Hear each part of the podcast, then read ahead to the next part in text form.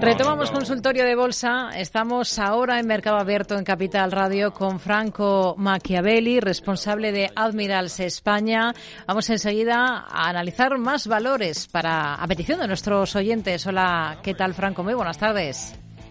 ¿Qué tal, Rocío? Muy buenas tardes. Bueno, antes de nada, eh, un repaso para ver qué es lo que está ahora mismo llamándole más la atención en cuanto a índices o en cuanto a diferentes activos. No tiene por qué ser un índice. Bueno, me, fijaría si hablamos de un índice que no suele ser lo más normal, ¿eh, Rocío, sobre todo ahora que tanto está, digamos, en titulares esos 5.000 puntos en el SP. Eh, yo soy de mirar más el RSP, ¿no? Que sería un poco la foto un poquito más real, es decir, el SP con igualdad de peso en compañías, el cual no muestra máximos históricos. Con lo cual llegamos a la conclusión, como estamos viendo en pantalla, que es la amplitud es un factor de amplitud lo que está haciendo que básicamente estemos viendo eh, los niveles que estamos viendo actualmente en el SP, ¿no? Entonces, teniendo en cuenta estos eh, términos, yo elijo RSP, elijo SP500 también, claramente, pero elijo RSP para mirar un poco la, la, foto más real, lo cual indica que estamos pues todavía un pelín estancados en esa, en esa parte alta, pero no vamos a ser bajistas cuando el mercado está alcista, ¿me explico? O sea que de momento el mercado manda, son largos y celebrando pues los nuevos máximos históricos. Venga, vamos a, vamos a ir con dudas de oyentes vamos a comenzar esta tarde, eh, si le parece, con un par de nombres. Uno es Apple, el otro es Indra. Eh, nos escribe Maite desde Madrid y nos pregunta por Apple. Nos dice que está dentro en 190.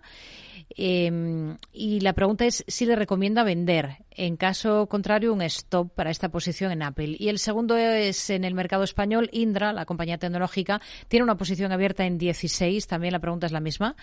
Eh, si vendería y un stop. Em, y hay un tercer valor que en este caso es eh, Unicredit en la bolsa italiana también tiene una posición, en este caso a 26, a 26 eh, euros. Stop y objetivo para esta posición en el banco. Vamos a seguir, si le parece, el orden que nos plantea, de modo que empezamos por Apple en Estados Unidos. Vale, si, si, no te he entendido mal, Rocío, no nos ha dado referencias la oyente en cuanto a Apple, ¿verdad? ¿Y en precio? Eh, sí, nos decía en Apple a 190, dentro de 190. 190, bueno, justo un poco en niveles actuales o niveles de ayer, o sea, bueno, un poquito en, rangos actuales. Bueno, a ver, lo que, lo que ocurre con Apple es lo siguiente. En el último eh, reporte de resultados, que fue hace relativamente poco, la semana pasada, demostraron nuevamente la importancia que tiene China en cuanto a esto, ¿no? Y por eso también veían, digamos, una desaceleración en ventas, sobre todo por parte de China. Eh, estimamos que si China empieza a tener una recuperación por el motivo que sea, eh, pues ahí Apple, digamos, que se le acabaría un poco ese, digamos, ese tono relativamente negativo que tuvo el tema de los resultados. Más allá de eso, si nos vamos al área técnica, estuvimos viendo en su día cómo todo ese techo que había pues en el entorno de 170 dólares por acción hizo mucha mella en, en las acciones pero acabaron digamos consiguiendo revertir y superar ese movimiento previo lo cual luego tuvo justamente inmediatamente un testeo en forma de suelo. Entonces, ¿a dónde vamos a parar con esto? Pues a, una conclusión muy sencilla. 170, 160 y, sí, 170 más o menos la zona en general, es una buena confluencia de soportes. Confluye esa anterior resistencia y ese soporte eh, dinámico, ese soporte tendencial primario que mm. venimos arrastrando desde el año 2020. Así que pues nos quedaríamos con, con, ese nivel. Todo lo que esté por debajo de eso, pues ya implicaría un, cambio de tendencia, ¿no? Mm. El segundo valor, vamos al mercado español para echarle un vistazo a, a Indra. Eh, también se estaba pensando si vender o no, si deshacer esa posición que tiene en Indra, nos decía que a 16. A 16. Bueno, justo en resistencia. A ver, en este caso el timing, bueno, evidentemente si al final la acción acaba subiendo, pues fantástico. Pero si hablamos de timing, buscando a veces un poco, un poquito esa precisión en las entradas, eh, repetimos el mismo timing que dijimos en su día, que de hecho ya Indra lo tenemos muy bien analizado, es decir, canal alcista y ahora se topa un poco con, pues unos retos en forma de resistencia. Además está en la resistencia del propio canal alcista, o sea, dos resistencias. ¿Dónde nos vamos a fijar? En 14 y medio. 14 y medio es el soporte tendencial es un anterior techo convertido en suelo también, es decir, confluencia nuevamente, y ese sería el timing. Si perdemos 14 y medio, pues también es muy probable que empecemos a ver un giro de tendencia de toda esa estructura previa alcista que estamos trayendo. Así que nos quedaríamos con, con 14 y medio, básicamente. Hmm. Y Unicredit era el tercer valor que tenía en cartera a 26 euros el banco italiano. 26, vale, esto lo tiene un poquito mejor en precio, entiendo la oyente, porque debe tener algo de plusvalía en, eh, en el entorno actual, 5, 6, 7 u 8% de plusvalía, imagino. Bueno, eh, en este caso el timing no me desagrada mucho, Rocío, porque claro, el 26, si nos damos cuenta, pues a grosso modo ya está en, en eh, digamos, en ese entorno de, de, de, soporte, básicamente, que era el que teníamos justamente identificado. Unicredit lo está haciendo muy bien, tendencias alcistas bastante limpias, canales, eh, canales alcistas muy limpios también, y si nada cambia y todo esto continúa de la misma manera, pues el objetivo lo tendríamos en 33, que es la siguiente resistencia más relevante que tenemos cuando miramos un poquito hacia atrás, donde hubo mucho techo, ¿no? Así que si nada lo impide y esto continúa en el tono que ya está trayendo en la actualidad, vigilaríamos justo el 26. Si perdemos el 26 es que ya implica un cambio tendencial. Así que pues en el mejor de los casos, siendo optimistas, objetivo 33 y siendo ya neutrales, normales, en puntos actuales ya está bien, porque estamos en el techo del canal alcista, básicamente. 91 283 33 33, el teléfono para intervenir mmm, con nosotros, nuestros oyentes, si quieren hacer alguna eh, pregunta, si quieren plantear alguna cuestión. A través de WhatsApp nos pueden dejar notas de audio en el 687-050-600, como por ejemplo ha hecho este oyente. Mi nombre es Ives. En primer lugar, felicitaros por el programa. Y en segundo lugar, me gustaría saber qué opinión tienen de Cariofarm.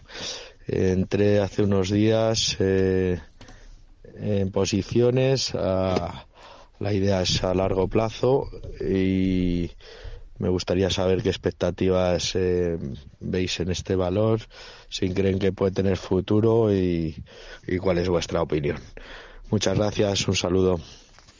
Bueno, no, no, no sé exactamente ¿A qué título se refiere? ¿Puede ser eh, Cariofarm? ¿Puede ser esta sí, sí, compañía? Lo, ah, lo, tiene, lo tenemos, lo tenemos aquí. Sí, sí, sí, del Nasdaq. Aquí lo tenemos. De hecho, ya me sonaba un poco esta compañía porque en su día me, me habían preguntado por ella. Eh, pues, pues hablando de, de, de, este valor en concreto, Rocío, pues sí. a, a, a, los, eh, digamos, a los hechos nos, nos, nos ceñimos, ¿no? O sea, lo, lo, que estamos ya viendo aquí, pues es una tendencia bajista de manual. O sea, eh, no, digamos, para empezar a ver cualquier cosa que sea optimista, tenemos que partir de una base que se llama estructura de mercado o sea, y, hasta que la estructura de esta acción no cambie, esto solamente va a continuar cayendo. Eh, lo único positivo que le podríamos llegar a, a, destacar es si rompe la zona de los dos. Si rompe la zona de los dos dólares por acción, pues a lo mejor podemos ir a los cuatro y medio, a los cinco, que era el anterior techo que estamos viendo aquí. Claro, parece que no es mucho, pero ya es un 100% el hecho de que rompa eso. Entonces, depende mucho del timing en el que estemos dentro del valor o, o, que nos interese entrar, pero básicamente no cambia todo el fondo del mercado. Rocío, esto sigue siendo muy bajista desde hace ya bastante tiempo, desde el año 2014, o sea, 10 años cayendo. Entonces, para revertir una tendencia de una década cayendo, eh, tiene que haber un muy buen impulso que no creo que venga del área técnica, pero si miramos algo de técnico diríamos eso, rotura de los dos, podemos ir a visitar los 5, eso ya es un poco más del 100%, eh, siendo optimistas. Y a partir de ahí, si no salimos del entorno de los 7, 8, que es todo el último canal bajista, pues esto va a continuar con, con, con la foto que ya trae desde hace 10 años, básicamente, ¿no? Hmm. Venga, pues vamos con, con más cuestiones. Vamos a escuchar a este otro oyente. Hola, buenas tardes. Quería que me analizaran Indra y un esto de beneficios. Bueno, pues justo Indra eh, lo hemos eh, analizado hace, hace un instante, uh -huh. así que si le parece vamos con, con otro valor. Por ejemplo, un correo electrónico eh, nos escribe un oyente que nos dice que tiene en cartera Hermes y Talgo y se plantea si sería interesante vender ahora en los niveles actuales. Eh, claro, nos falta conocer los precios de, compra. En el tema de Talgo, pues está a, ahí ese tema de, de, la OPA del grupo húngaro, que estamos a ver si se, se confirma. La compañía está suspendida de cotización. Hermes, ahora mismo de tener en cartera la compañía, eh, vendería, Franco.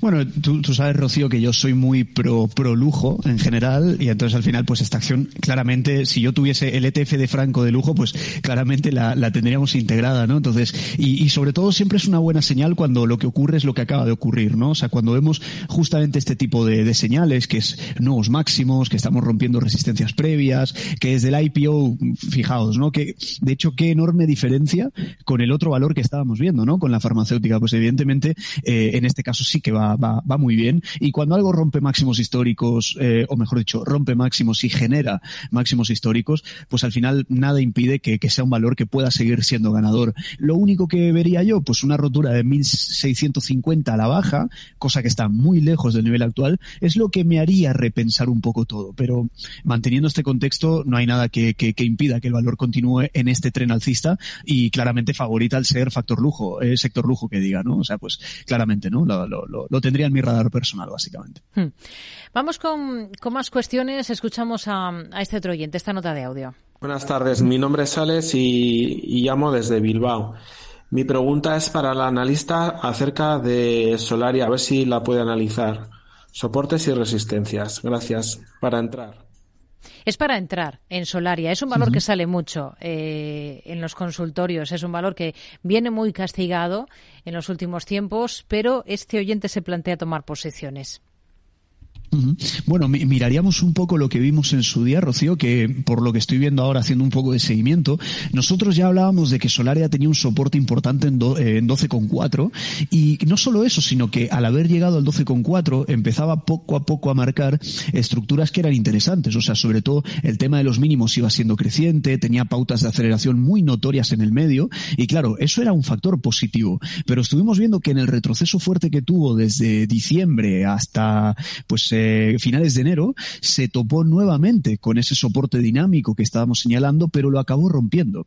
Entonces, digamos, la última oportunidad que yo le daría a Solaria justamente es el soporte actual. En vista de que cancelamos y anulamos esa perspectiva del soporte dinámico, porque ha sido roto, eh, nos quedamos con el nuevamente soporte horizontal, ese soporte más primario, probablemente, ¿no? Porque el otro es secundario. Entonces nos quedaríamos con ese 12,4. Si respeta el 12,4, podemos intentar algo como mínimo hasta 18, que fue el anterior máximo, ¿no? Ya a partir de ahí tendríamos una, una rentabilidad de, pues fíjate, más de un 40%, desde el soporte hasta, hasta 18 y medio, que estaría muy bien. Eh, la clave será que aguante el soporte, Rocío. Si no lo aguanta, pues ya nos podemos ir a visitar el siguiente que está en el entorno de los 7. Y eso es una pérdida bastante importante. Entonces, me fijaría simplemente en las estructuras que vaya generando Solaria a partir de ahora, en el 12,4. Si muestra bases y signos de respetar el soporte, genial. Si continúa con la debacle actual, yo me lo miraría con lupa. Uh -huh. Vamos a, vamos a continuar, vamos a buscar más valores. Eh, por ejemplo, siguiente nota de audio sería esta. Hola, buenas tardes, soy José. Eh, ¿Qué le parece el comprar en a gas o red eléctrica? A ver a qué precio se puede comprar. Y re resistencias y soportes. Y si no, algún otro valor, así para comprar, del mercado español. Muchas gracias. Bueno, pues José nos pone sobre la mesa dos nombres, el de Enagas y el de Redella. Él estaba pensando en esos nombres para, para tomar posiciones, para entrar, nos pide los niveles técnicos clave en ambos y nos pregunta también por alguna otra alternativa interesante que puedan ver ustedes en la bolsa española. Primero vamos con los dos que plantea, si le parece. Bueno, en este caso en Agas lo que vemos es, es, es, un poco dinámicas bajistas, ¿no? Igualmente que de momento no han tenido un signo muy claro de revertirse o, o, o, o de cambiar, ¿no? Si miramos al pasado, por ejemplo, esas caídas que hubieron en 2008 eh, fueron rápidamente revertidas en 2010. O sea, hablamos de factores estructurales, eh, los cuales ahora, cuando estamos viendo el gráfico, no los estamos viendo. O sea, digamos, la caída continúa, no hay ningún cambio, ningún signo, al menos técnicamente, de, de una reversión. En cualquier caso, y siendo optimista, miraríamos a ver si si conseguimos respetar nuevamente ese soporte de, de 13 y medio. Si respetamos ese suelo, bueno, podemos llegar a tener a lo mejor un microimpulso hasta el techo del canal bajista, ¿eh? que estaría ubicado justamente en el entorno de los 18. Algo más allá de eso debería implicar una rotura del 18. Si no rompe 18, pues esto básicamente sigue, sigue siendo bajista, ¿no? Eh, el otro valor que me comentabas, eh, Rocío, ¿cuál era exactamente? A ver, no sé, nos hablaba de Redella también este, este oyente. Vale. Vale, Redella, vamos a, vamos a echarle un vistazo. Bueno, Redella me gusta más en el timing, ¿eh? me, gusta bastante más que, que, que Nagas, al menos en mi opinión personal, eh, por lo siguiente, porque está, digamos, en una confluencia de soportes nuevamente. Eh, ya hemos estado viendo que en el pasado eh, todo este soporte tendencial que estamos viendo en pantalla lo ha respetado muy bien. Sí que es verdad que en el corto y en el medio plazo está un poco estancada, pero miraríamos justamente el soporte actual, 14 y medio, 14,3, pero sobre todo como ese, le solemos llamar catalizador, ¿no? Eso que active el hecho de entrar, pues buscaríamos una rotura de los últimos máximos, más inmediatos. O sea, hablamos de una rotura del 15 y medio. Si rompemos 15 y medio, es una señal de que el soporte de 14,3 está funcionando. Porque si no es cara o cruz, porque realmente sigue cayendo. Entonces, tenemos que ver un signo de que el soporte ha hecho efecto, y ese signo de que ha hecho efecto es que rompa 15 y medio, que fueron los últimos máximos decrecientes. Y eso lo combinamos con todo ese soporte primario dinámico que estábamos hablando ahora, ¿no? Confluencia de suelos, rotura del 15 y medio como catalizador y siendo optimistas, pues hasta los máximos anteriores que estamos en el entorno del 19. Del 15 mm. y medio al 19, pues más de un 20% de rentabilidad, ¿no? Aproximada y evidentemente estimada, ¿no? Mm. Nos eh, hablaba de estas dos compañías eh, para tomar posiciones o alguna alternativa. ¿Qué ven interesante ustedes ahora mismo por técnico en el mercado español? Porque nos pedía IBEX. Bueno, podemos, yo siempre últimamente estoy hablando mucho de Inditex, sobre todo ya hablamos de Inditex cuando incluso estaba en soporte de 20, ¿eh? o sea, no, no es que ahora nos unamos al tren alcista porque está subiendo, no, no, no, desde Admirals venimos hablando de Inditex hace mucho tiempo, eh, pero Inditex lo está haciendo muy bien, eh, se está adaptando muy bien al entorno online, la directiva lo está haciendo bien, los números son buenos, y además viene de romper máximos y de transformar esos máximos en históricos. O sea, no solamente eso, sino que además toda la, la foto técnica que trae es de pleno canal alcista, entonces buscaríamos lo siguiente, Rocío, como ha roto 35 y medio, 35,9, que era la resistencia histórica, la ha roto, pues la vamos a utilizar como throwback, ¿eh? utilizándola como nuevo soporte junto con esa combinación de el soporte tendencial que ya trae el propio canal alcista. Hablamos justamente de 35, 35 y medio, 35,9 como, como timing de, de, de, búsqueda, ¿no? En esos, en esos largos de continuación de tendencia, básicamente, por un factor fundamental y un factor técnico. Dependerá también de la salud del consumidor pues a lo largo de todo este año en, Europa en general, ¿no? Pero tendríamos esa en el radar. Hmm. Bueno, pues anotamos ese nombre. Eh, vamos a seguir buscando títulos eh, para analizar, valores por los que nos preguntan nuestros oyentes. Vamos a ir con otra nota de audio, que sería esta. Hola, buenas tardes. Eh, mire, llamo para preguntarle al analista si me podría decir si es buen momento o cómo ve para entrar en Alibaba. Eh, quiero, quiero entrar y no sé si es el buen momento o no, claro. Y también me gustaría que me dijese mm, algo sobre Iberpapel, si también se podría entrar ahora o esperar. Muchas gracias. En los dos casos es para entrar, como vemos, eh, lo que nos plantea este oyente. Vamos a comenzar por el orden que nos da él mismo. Alibaba, eh, en el mercado estadounidense, ¿entraría ahora, Franco? Bueno, yo, yo de hecho lo hemos estado siguiendo desde los earnings, ¿no? Que, que, justamente han tenido lugar esta semana, que, que, tuvieron una lectura un tanto dispar, ¿no? Y sobre todo la acción que también al principio arrancaba, eh, entre comillas, bien, pero luego nuevamente se desmoronaba. Sin embargo, hay algo, entre comillas, positivo que estoy viendo, a pesar de que la acción está, ojo, muy bajista y viene así desde hace años. O sea, mm, cuidado, ante, ante tendencias tan grandes bajistas hay, hay que tener valentía para, para estar dentro del valor, ¿no? Y comprar abajo también. Pero bueno, en, este hipotético caso miraríamos sobre todo mm, techos eh, dinámicos. Es, es lo que yo estoy catalogando como catalizador también, ¿no? O sea, tuvimos un intento de romper justamente esa zona. Estamos hablando de 77, 78 del ADR de Alibaba cotizado en Estados Unidos. Si no conseguimos romper este, este nivel, pues al final lo que tenemos es una continuación de la tendencia bajista. Es que no hay más. Sin embargo, si conseguimos romper este nivel, puede estar haciendo algo de efecto esas anteriores zonas de demanda que podrían estar presionando, pero hasta que no rompamos este nivel no le llevaría yo la contra el mercado realmente en ese, en ese sentido, ¿no? Nos preguntaba también por un valor en la bolsa española eh, del mercado continuo por Ibel Papel. Eh, también con la intención de tomar posiciones, de, comprar. Eh, es un valor por el que nos del que nos hablan bastante bien por fundamentales. Ahora, ¿cómo está por técnico Ibel Papel?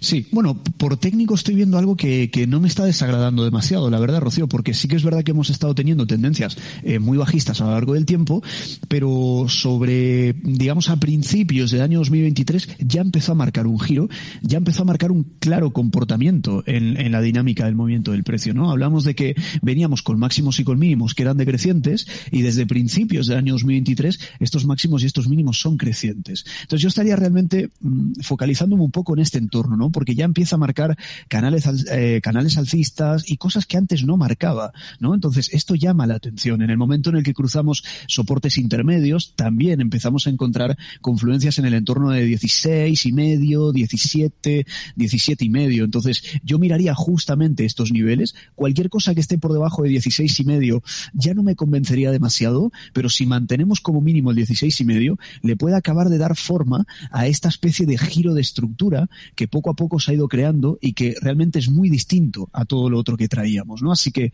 sería optimista realmente con el valor, al menos mínimamente a nivel técnico, y descartaría una idea en el caso de que rompa 16 y medio, y ahí ya me quedaría esperando, ¿no? Pero, pero básicamente sería, sería eso un poquito mi opinión. Hmm.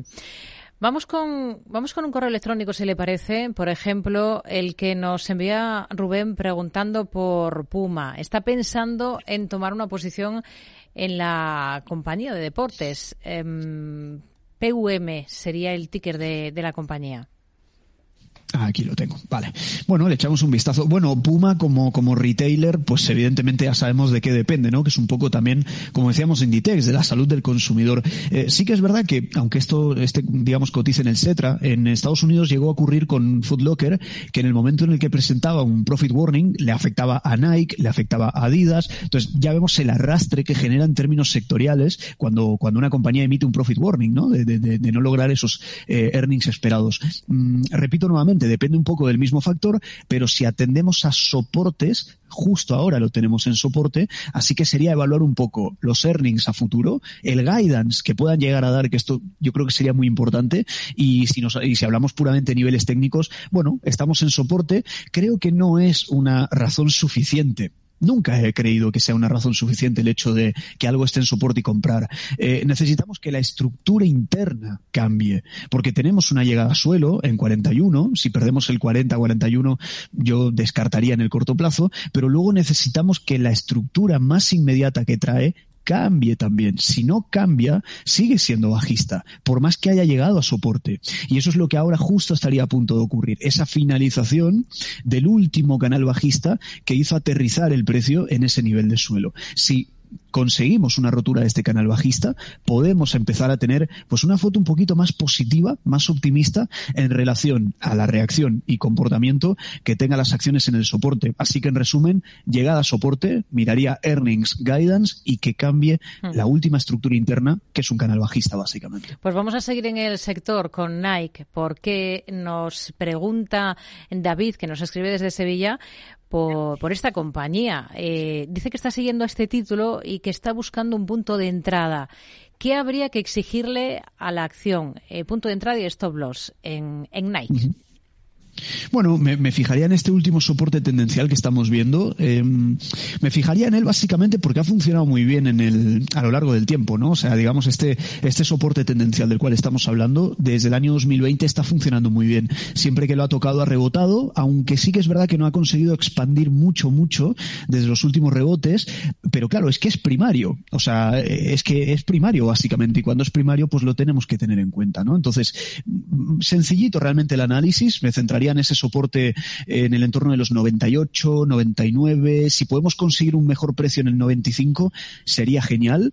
Si perdemos 90, ya creo que cambia un poco la foto en general porque estaríamos rompiendo el soporte y sobre todo prestar atención un poquito a máximos. ¿eh? Se nos está quedando un poco estas figuras de triángulo simétrico cuando empieza todo a comprimir mucho, así que me quedaría con eso. Soporte de 95 estaría muy bien, perdemos 90, creo que podemos tener un cambio tendencial, pero cuidado si rebota porque hay mucha presión en la parte de los máximos decrecientes que le dan forma ese, a esa figura simétrica que estábamos hablando ahora, así que cautela, calma en el hipotético caso de que tengamos un buen rebote, porque tenemos presión en ese en esa resistencia eh, diagonal 118, así que precaución con ese techo. Si rompemos ese techo, genial, mucho mejor porque sería una una confirmación de mayor expansión básicamente. Un último valor que va a ser Fluidra esta tarde en el consultorio. Oscar desde Barcelona pregunta por la compañía eh, si piensa que es un valor en el que se podría entrar en los niveles actuales y si es así, eh, un stop.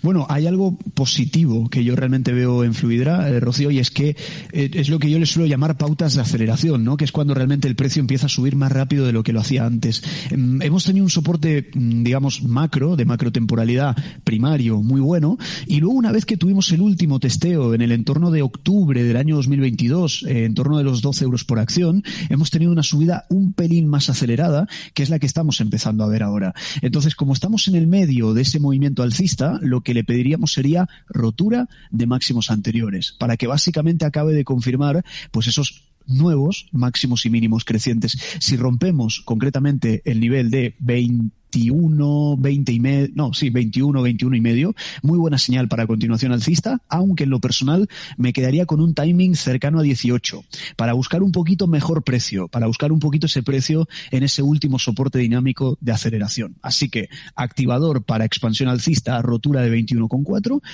un poquito de descuento y mejor precio, 18 sería genial. Así que teniendo en cuenta la aceleración, pues sería, sería una, una buena alternativa fluida, ¿por qué no? Con estos niveles nos quedamos. Franco Machiavelli, responsable de Admirals España. Gracias y hasta la próxima. Muy buenas tardes.